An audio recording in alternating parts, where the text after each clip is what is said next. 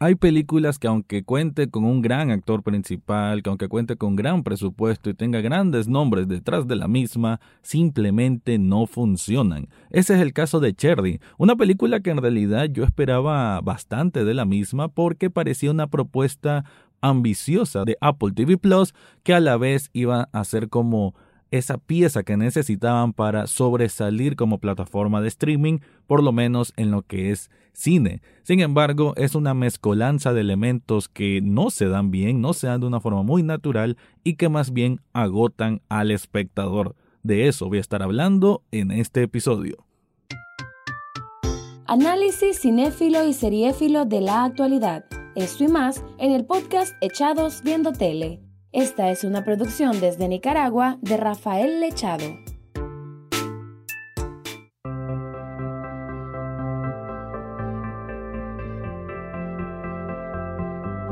Bienvenido o bienvenida a un nuevo episodio de Echados Viendo Tele, el espacio para escuchar críticas, comentarios, opinión del mundo de las películas y a veces de series. Lo dije al revés esta vez.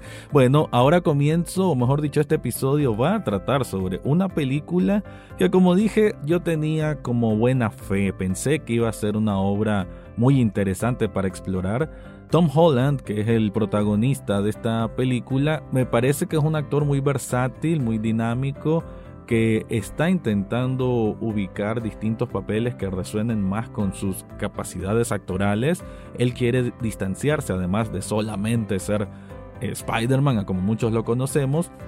Y aquí fueron los hermanos Russo, sí, los hermanos Russo que han dirigido cuatro películas del universo cinematográfico de Marvel, incluyendo Avengers, Endgame, pues lo escogieron a él para esta difícil, muy difícil tarea de un filme complejo que está basado en una novela que fue bastante aclamada en su momento, creo que salió en 2018, 2019, algo así, de Nico Walker, que es casi autobiográfico. Es un tipo que se salió de, si no me equivoco, es la, la etapa de universidad, porque eh, conoció a esta muchacha que se llama Emily, se enamoró mucho de ella, pero cuando ella dice que va a estudiar fuera de Estados Unidos, él queda con el corazón roto y decide enlistarse al ejército de Estados Unidos para convertirse en un médico militar y así hace travesías por Irak y Afganistán con todos los horrores, obviamente, de una guerra sin sentido que Estados Unidos tiene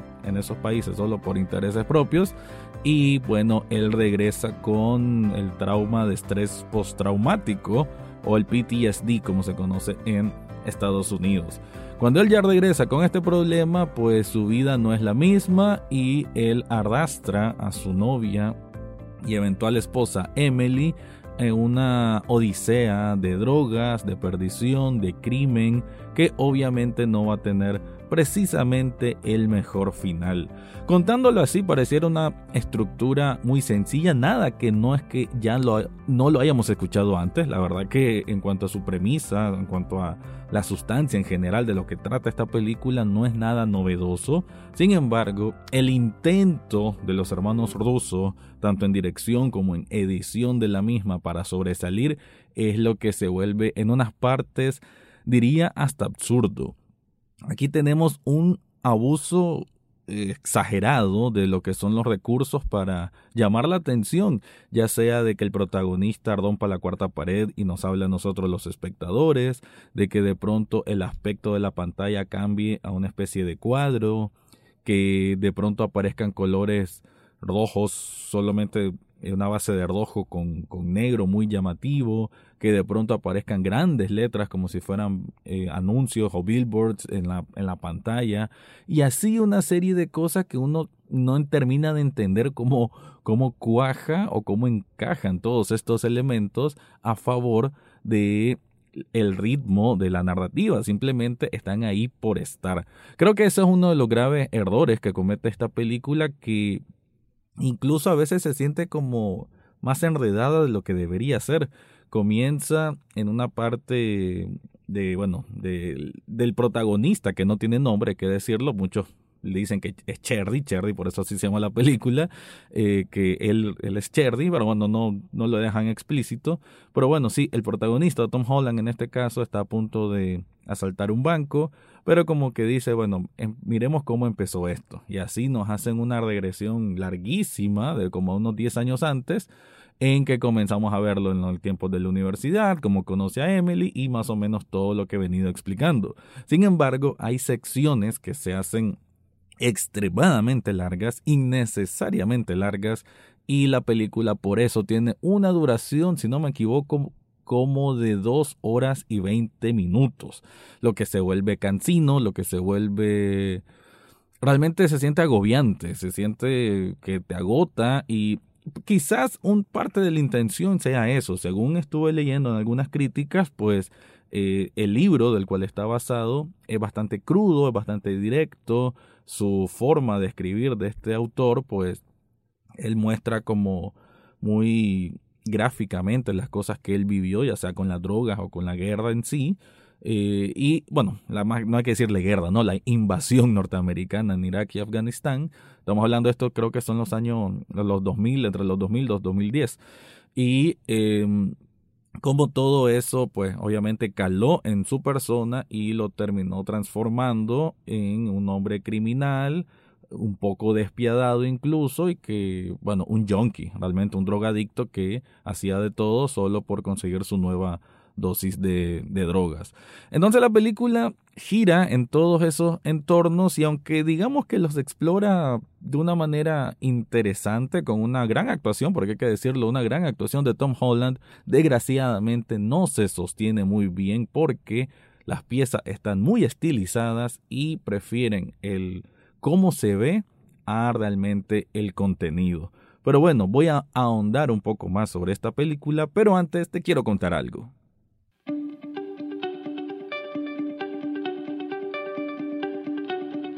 Si estás buscando un regalo para esa persona ideal o por qué no si quieres regalarte algo vos mismo, te recomiendo Subli Shop Nicaragua. ¿Qué vas a encontrar ahí?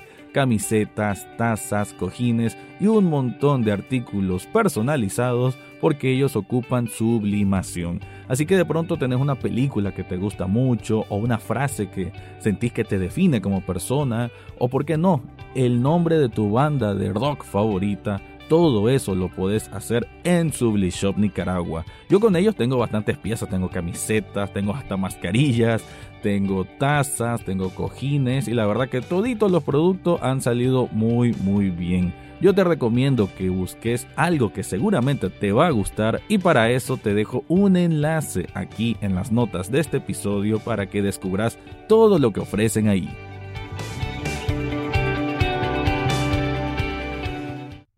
Cherdy entonces es una película que precisamente quizás por lo que no cuenta algo demasiado novedoso es que los directores tal vez no supieron muy bien qué hacer con su contenido.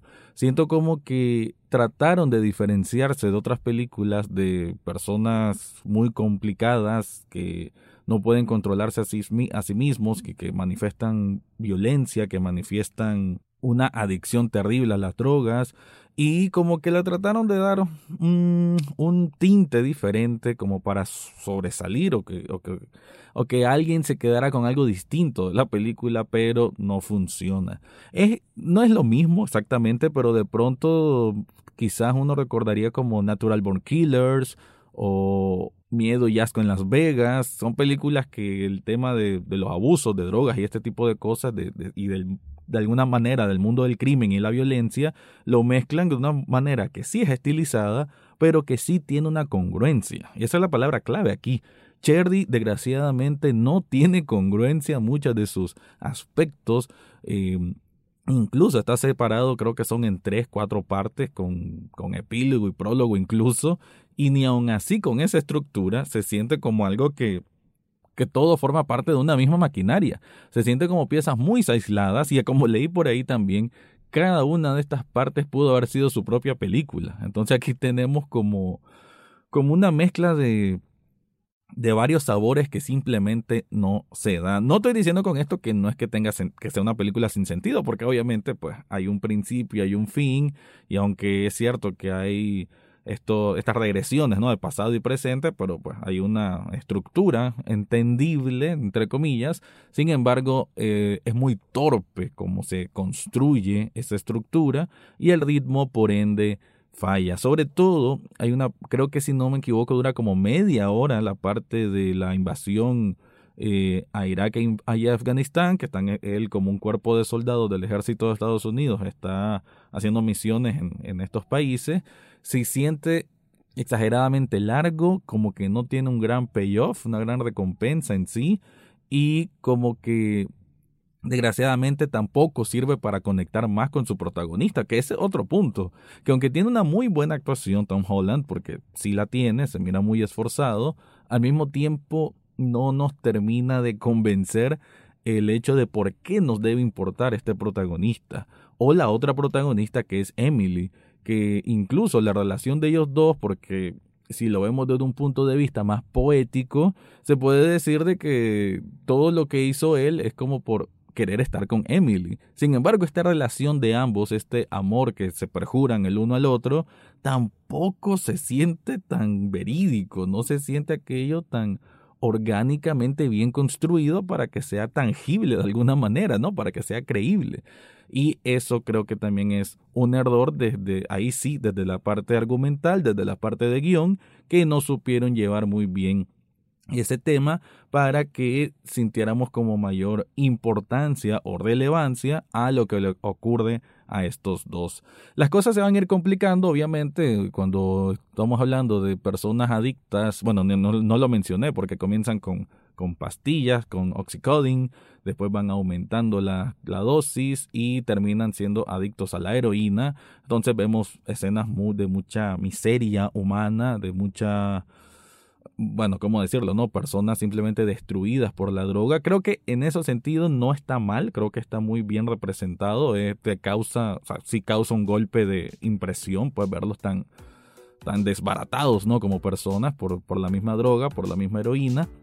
Y creo que eso sí está bien logrado, solo que se vuelve repetitivo. No terminamos de entender, ok, anda saltando bancos, está consiguiendo droga, el meollo del asunto, hacia dónde va eso, como que le dan demasiadas vueltas y también se vuelve cansino, ¿no? Entonces hay muchos aspectos de la película que creo que le pudieron haber recortado, creo que la película le sobrarán, wow, no sé, 40 minutos fácilmente porque en esos 40 minutos que quizás los directores dijeron, sí, tenemos que mostrarlo para que la gente entienda más el dolor por el que están pasando ellos dos, o el dolor que está pasando él, o el trauma que él está manifestando de esta manera, pues no, no es necesario ocupar tanto tiempo para algo que se vuelve monótono, que se vuelve tan repetitivo que, que incluso desde mi punto de vista se vuelve como poco importante, como que, ok, ya me contaste esto, avancemos. Sin embargo, como queda un poco estancado el argumento y, y el guion en esa parte, pues se siente como una obra que le hizo falta refinarse. Creo que así eh, es una manera bien de explicarlo, como una obra que necesitaba una segunda, tercera revisada, como un bordador. Un bordador que habían muchas ideas interesantes, que ya lo dije, pues con esto de de la edición que es tan extraña, ¿no? De, de, pronto él rompiendo la cuarta pared. Ah, bueno, otra cosa, él sirviendo de narrador, pero no siempre. Entonces, él es casi una presencia, mejor dicho, él es casi omnipresente durante toda la duración de la película, porque aunque no, él no esté, lo está narrando. Y estos cortes extraños de que la pantalla de pronto se vuelva con franjas verticales negras, que de pronto aparezcan estos grandes mensajes sobre la pantalla estas divisiones de los capítulos. Entonces, todo ese estilo que, que prima sobre contenido no debió haber sido así porque, aunque fuese una historia, e insisto, que ya la hemos visto en otras ocasiones, sí daba material para poder explorarlo de una manera más profunda, más sentida y pues que eso hubiese dado un resultado mucho más satisfactorio para que este filme resaltara a como seguramente era la idea original de los hermanos rusos. Hay que decir pues que bien por ellos que se estén separando un poco de toda esta gama de lo que son las películas de Marvel o de superhéroes, igual bien por Tom Holland que ya ha venido mostrando nuevos proyectos en que está saliéndose del del círculo Spider-Man. Sin embargo, aquí los hermanos rusos pues fallaron. creo que viene siendo mi conclusión al respecto. Es una película fallida porque no supo llevar bien la historia, la sobreenredó y termina desgraciadamente siendo cansada y, por qué no, hasta ciertos puntos aburrida. Con eso cierro este review, pero antes te quiero recordar que en las notas de este episodio te dejo un enlace de coffee.com pleca echados viendo tele para que ahí puedas dejar una donación de un café virtual. Con un café virtual que apenas cuesta un dólar, estás apoyando muchísimo a este proyecto. Ahora sí me despido, ese fue mi review de la película Cherry.